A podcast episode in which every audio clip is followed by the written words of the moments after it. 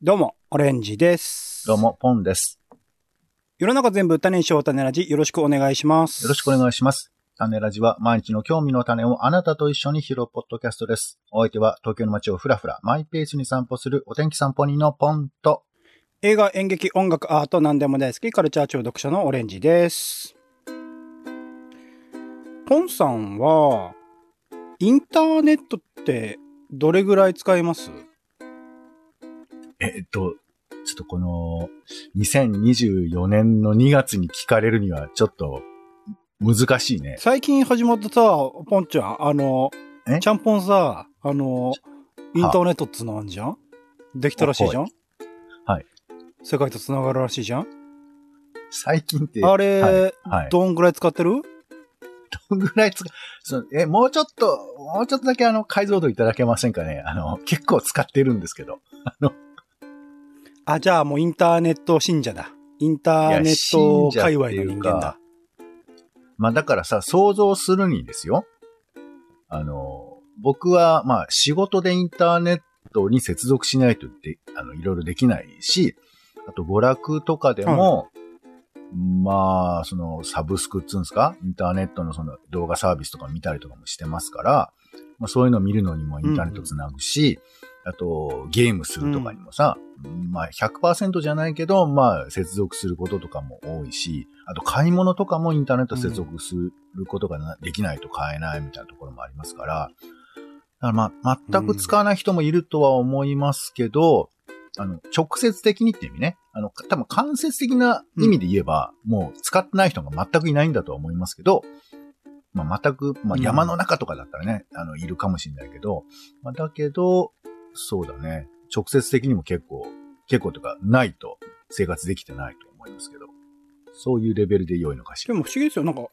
先週で言えば、あの、ポンさんは、P、PHS を大学から持ち始める前までは、いわゆるそのネットワークにつながるっていう生活をこうなってなかったんですよね。高校生までは。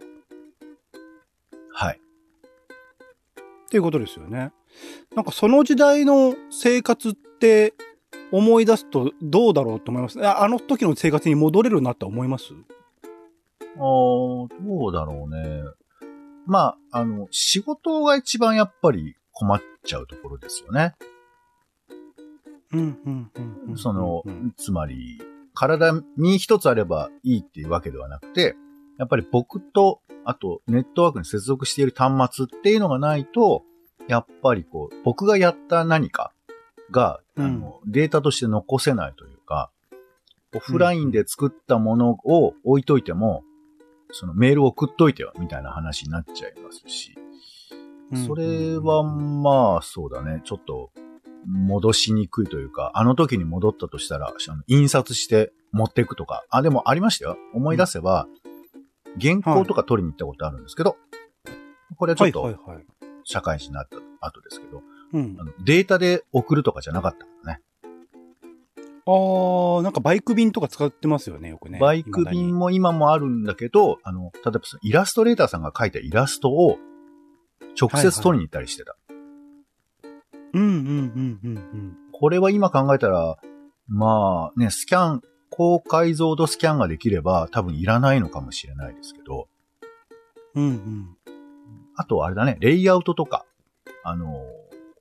まはいはいあ手書きで指示書があって、あの、うん。まあ赤字だとかなんだとか、あとまあ複数枚ちょっと重ねたりとかさ、ちょっと物理的な存在だったりもするので、そういうふうなものを、あの、取りに行ったりとかしてましたから、まあ今でもうんゼロではないと思いますけど、かなりの部分データで置き換えられるとかね、い、うことはあると思いますから、そうなんですよね。そう、置き換えてしまった後にもう一回その人件費を払ってさ、えー、人で物を運ぶとかね。まあでもその運んだ中で、うんちょっとおしゃべりしたりとかするわけですよ。どうもお疲れ様はいです。はいはい。うんどどうですか？とか最ね近、まあちょっと、みかんでも食べませんか？みたいな話を、して、ちょっと時間を過ごすみたいな。みたいなことはありましたから、うんそういう余計な時間とかを過去は取れていましたよね、仕事とかだとね。僕自身も多分インターネット自体は中学生時代からなんですよ。多分中学生ぐらいからインターネットっていうのが広がっていって、で、えー当時なんか学校にいっぱいこうパソコンが置かれ始めた、当時 Mac だったかな？を見てて、あ、なんか新しい時代が始まったな、みたいな感じ、マルチメディアっていうなんか授業があったりとかね。そういう時代があったりしたので、うんなんかその時を思い出す。だからインターネット以前って言うとそういうのを思い出すんですけど、なんかちょっと、インターネットがね、あまりに普及して、僕の、僕も多分24時間ほぼほぼ寝てる時間以外はインターネットと接続してると言っても過言ではない状態の生活をしてしまっているので、まあ、特にスマートフォン普及以降ですね。パソコンはなかなか、まあ昔は持ち歩くことできなかった。まあまあノートパソコンが出てきて持ち歩くこともできるようになったけど、気軽にこう、街中とかで歩きながら開くこともできないものだったりするし、電車の中で広げてる人も今やもうパソコンはね、ほぼほぼいないような状態になっているから、スマートフォンになってから、まあ、携帯電話になってから、だいぶその世の中っていうのは変わってきたんだろうなと思いつつ、ちょっとあまりにこう、最近はインターネットが普及したがゆえの問題みたいなものがあまりに目につきすぎていて、かつ、それにならされてしまっている、ある種依存症的にするっていうことを、まあ、アメリカの大手 IT 企業中心にですけど、そういう生活、常に触れていないと、常にインターネットに触れていないと生きていきにくいような状況をあえて作り出しているような社会になってしまっているので、そこら辺をちょっとね、今回は考えてみたいなっていうところ、インターネットっていうもののと、まあ先週もまあスマホの話したりとか、最近そんなことばっかり僕は考えているんだけれども、インターネットと距離を置くっていうこと、あと、まあ、最近ちょっと、まあ、個人的にはすごくショックな事件があって、事件っていうのかな？えー、出来事があって、えっと、セクシー田中さんというドラマについて、えー、原作者の芦原ひな子先生が、まあ、あの、亡くなってしまったということがあり、あれもまあ、インターネット上における、特にまあ、ツイッターだとは思うんですが、いろいろと騒動になってしまったっていうことが、明日悲劇を生んだ一つなのではないかと僕は思っている。勝手に思ってるだけです。ご本人は何も、あの、出されてないですし、えっと、遺書なども残されていたそうですけれども、そういうものは公表されていないのでわからないですが、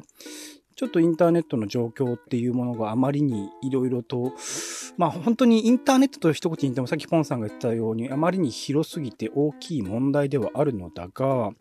ちょっとその、それとの距離の取り方というか、明日悲劇を起こさないためにはどうすればいいのかっていうところを、ちょっと今回は考えたい。で、インターネットだけでなくって、僕はまあテレビも好きで、まあセクシー田中さんについては漫画の原作も好き、ドラマも見ていたっていう人間でもあったりするので、そうしたテレビっていうものの、まあ、問題みたいなところも含めてちょっと大きいですけどね、インターネットとかテレビとか、そういった問題みたいなものを、ちょっと今日は考えてみたいなと思っているところでして、はい。あの、出来事についてポンさんは把握はしていらっしゃいますよね。どういうことが起きたかっていうのは。いや、このさ、把握っつうのが難しいよね。うん、うん、あの、一応、僕はね、あの、いや、なんかたまたまその時にあ熱い熱があったんだろうね。そのなんかそのね、えーツイッターの書き込みを見て、なんか、うんわさわさしてるっていうのがあったから、一体どういうことなんだろうと思って、あの、芦原先生のブログを読んだんですよ。うん。うん、うん、うん。あなんか、あんまり更新してなかったけど、ちょっと今回のことがあったので、今回のことって何だろうみたいなことは知らずに読んで、まあ、うんえっ、と、いわゆる、えー脚本家、まあ、ドラマ制作全般と、自分の、まあ、希望、こういうふうにしてほしい、約束も取り付けた、だけども、みたいなことが丁寧に書かれていて、で、まあ、さらに言えば、あの、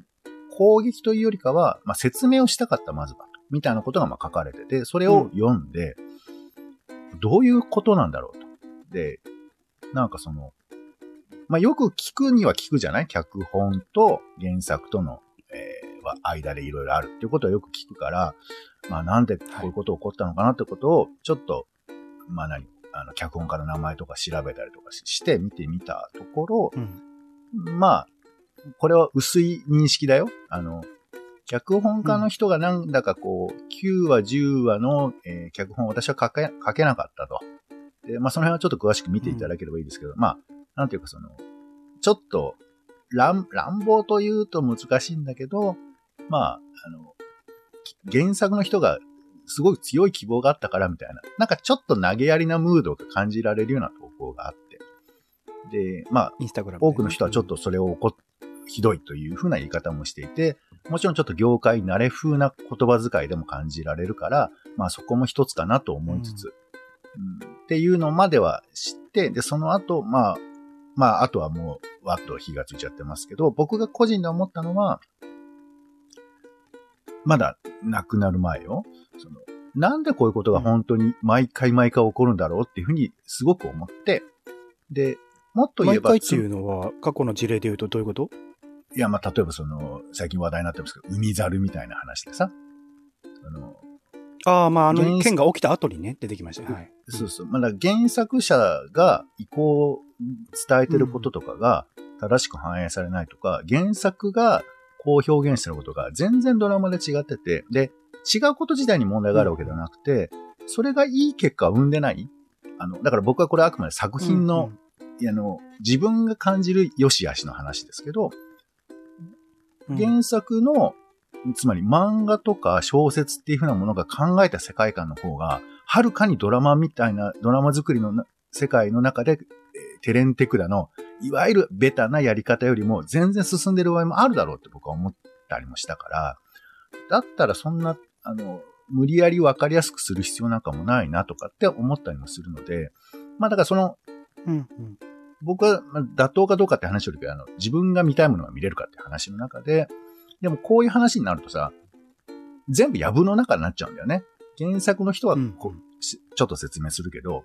テレビ局は全く説明しない人がずっと今までそうだった。で、今回も、まあその後で分かったことだけど、やっぱりあんまり説明しなさそうだから、あの、僕はその、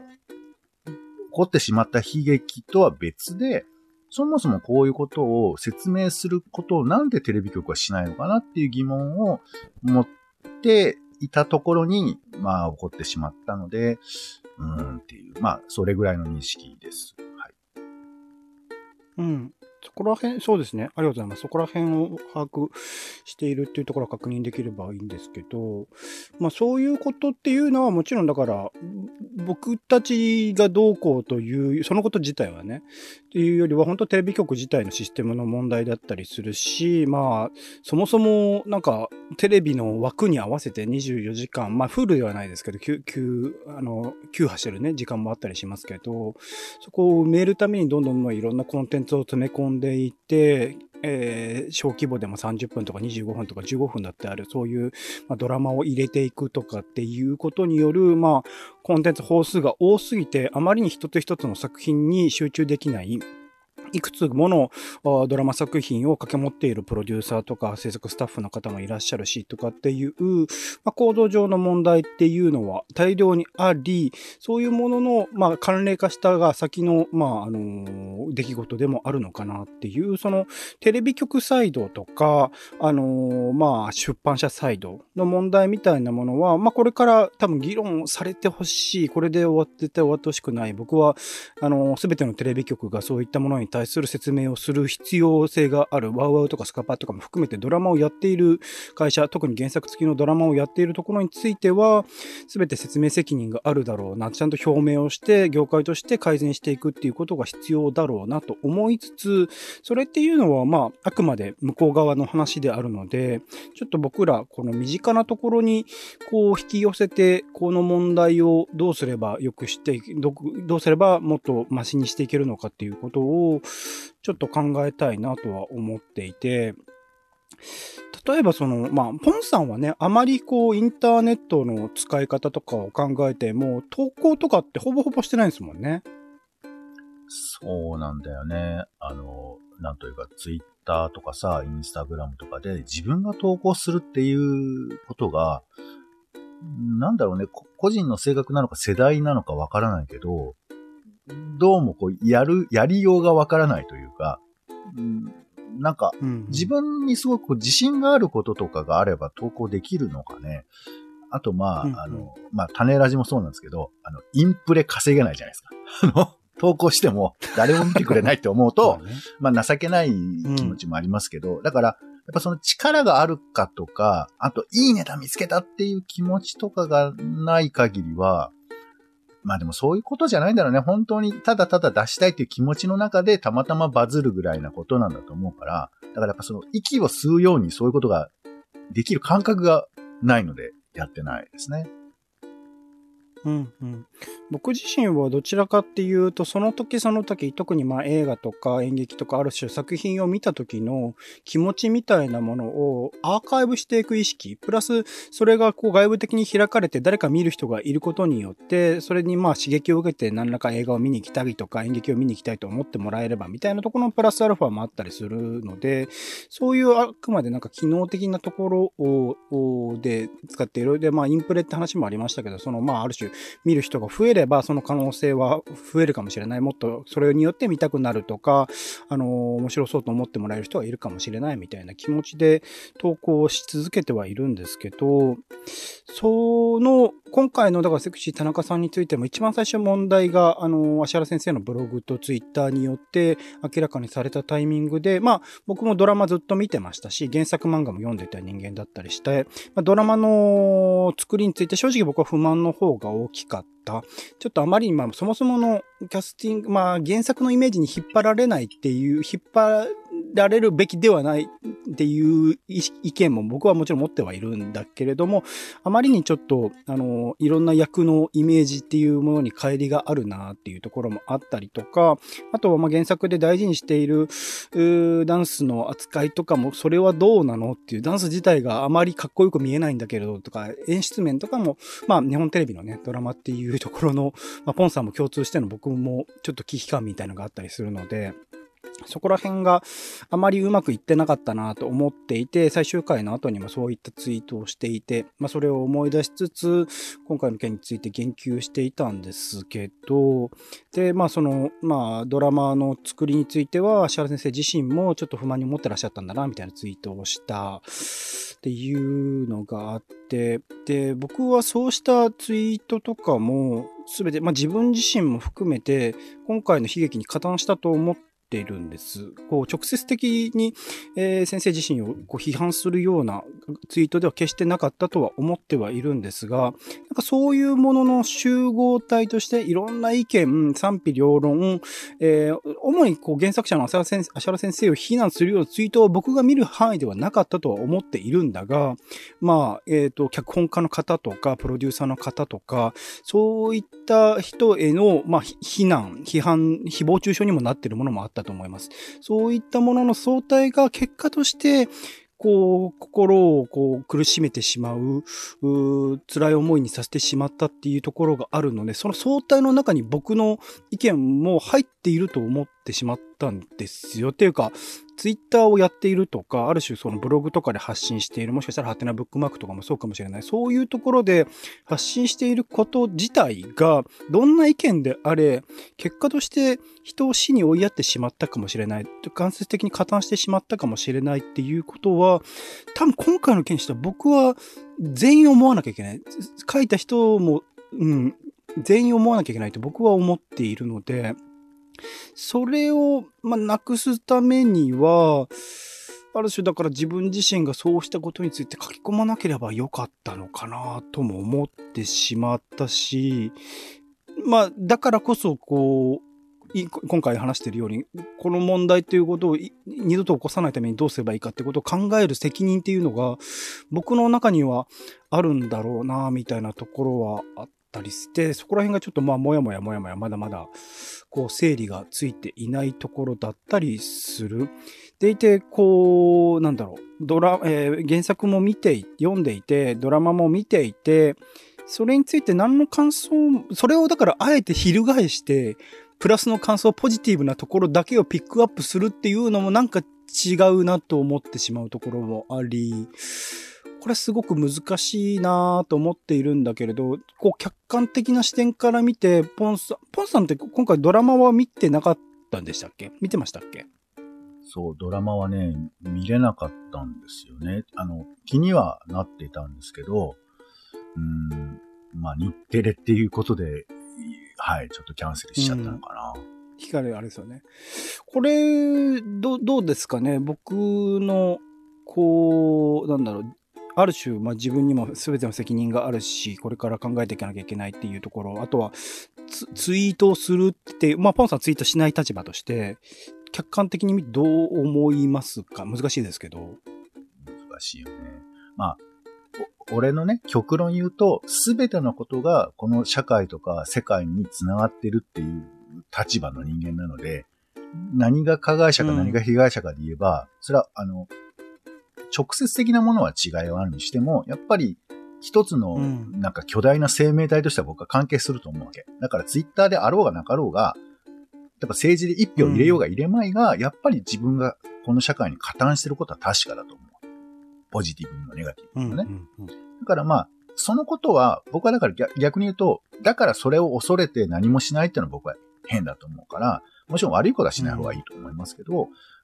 ツイッターというものに対して、まあ、そういうことがあるのは、僕はまあ、その、しょうがない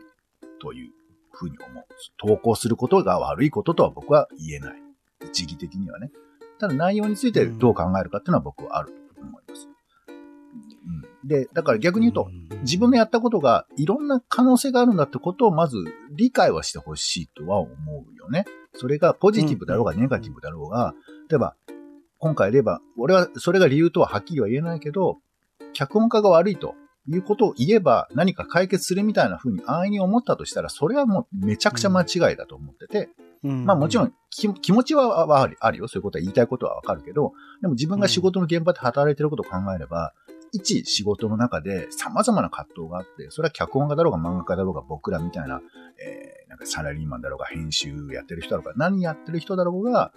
何かしらのバランスをとって調整をして我慢しなきゃいけないことを我慢しながらやっているわけで、全部がつるっとしたまるっとね、剥き立ってゆで卵みたいな感じだったらいいけど、そうはいかないわけで、そこを飲み込んで作っていることを無視して、一義的に、一面的に正しくあれなんていうのは、それは無茶な話で。でももちろんそれを良くした方がいいっていう中でやってるわけだから、なんか、どっちが正義、悪みたいなことを論調として作ることが、どういう意味があるか分かってほしい。っていうところぐらいかな。なんかやらないでくれっていうのは分かるんだけど、そうね、ネットに繋がなかったらいいのかっていう、まあ、話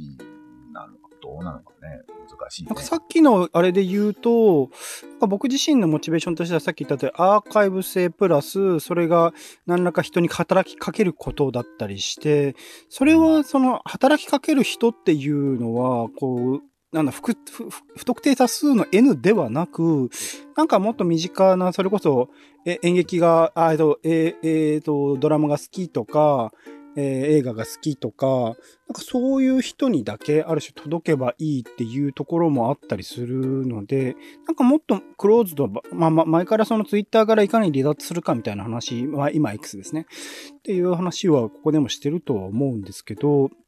なんかもっとクローズドなところで、そういった、まあ感想なり、思いみたいなものを蓄積できる場所みたいなものを作るっていうの、まあ、あまりにツイッターにオルタナティブがなさすぎる、今ブルースカイでしたっけとか、なんか他の SNS、マスタドンとかに行ってる人もいますけど、ここまでこう、いろんな人がいて、えー自分自身が興味深く見ていられる意見を発信してる人がいて、みたいな場っていうのはまだ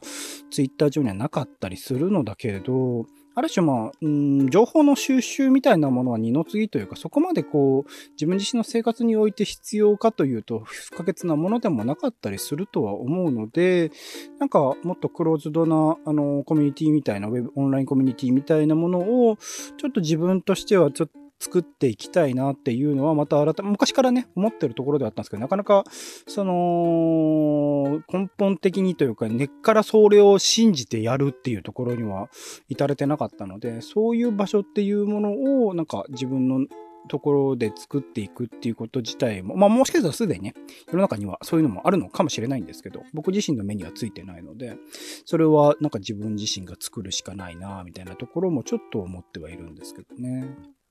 例えばさ、謝るってあるじゃない？はい。私がやったことを、まあ、もしくは何かをえ関連してしまったことを謝るって時に、ツイッターで謝るって、本、その、なんていうか、謝るってね、合意が取れてる人だったら、謝るはできると思うんだけど、全然関係のない人に謝っても、その、同じ地平に立ってないとか前提が違いすぎちゃって、謝ってもらってもそれは違うんだみたいな話に僕なること多いと思うんですね。うんうん。で、ツイッターで謝るって意味があるのかなって思っちゃうわけよ。うんうんうん。つまり、なんていうかな。できることとできないことやっぱり僕はあると思っていて、だからツイッターみたいなものが万能では僕はやっぱないわけなんだけど、だけど肉体性のあることとツイッターでできることが似てるから、まあ、なんかそこで謝ったりとかするわけだけど、でも思ってる、自分がイメージしてる、あ、お詫びが、ここではできない。それができないってことと、通用しないってこととで混同すると、やっぱ辛くなるじゃない。せっかく謝ったのになんで分かってくんないんだって思っちゃう。だから俺は万能なものができるとはあんまり思えてないので、あの、できないことがあるんだっていうふうに思えたり、あと逆に言うと思ってないことがツイッターでできてしまう。謎の世間が作られるとかは多分特徴だと思いますけど、うん、そういうことを知ればいいのかね、もう本当禁止しちゃうのかがいいのかわかんないですけどね。なんかそうなんですよね。そういうインプレゾンビって最近言いますけど、ある種インプレッション、注目を集めること自体が、あの、金銭に変わってしまう、金銭的収入になってしまうっていうシステムをイーロン・マスクは作ってしまったので、なんかそこら辺も含めて、まあ、心ない、いろんな意見、野獣馬的にあ様々な問題をある種勝手に自分ごと化して、しかもそこをちゃんと調べもせずに自分の極端な意見を発信し続けてみたいなパターンも増えていたりするので、なんかそこら辺、それこそね、昔で言うと謝罪 YouTuber みたいなちょっと一時期流行ったりしましたけど、謝罪自体がコンテンツになるみたいなものもあったりする。いろんなものが悪魔があったりしてできているものがあったりするので、そこら辺をもう少しね、なんか、うん、かつてはそんなにインターネット以前においてはいろんな人に開かれてなかった。身近な目の前で会ってきた人が全てだった世界があまりに広がって、それは多分人間本来の、あの、機能、体が持っている機能に合っていない生活が今行われていると思っているので、なんかそこら辺は改めて、こう、見つめ直すタイミング、いろんなものの過渡期に来ているんじゃないかなっていうものは、ちょっと今回の件を見ても改めて思ったりしたので、そこら辺は、ちょっと自分自身もね、積極的に変えていきたいな、なんてことを思っているところであります。っていう感じかな。うん。はい。なので、まあ今後もまたそうですね、そういうインターネットとかのことについてもいろいろと考えていきたいなと、を考え続けて変えていきたいなと思っております。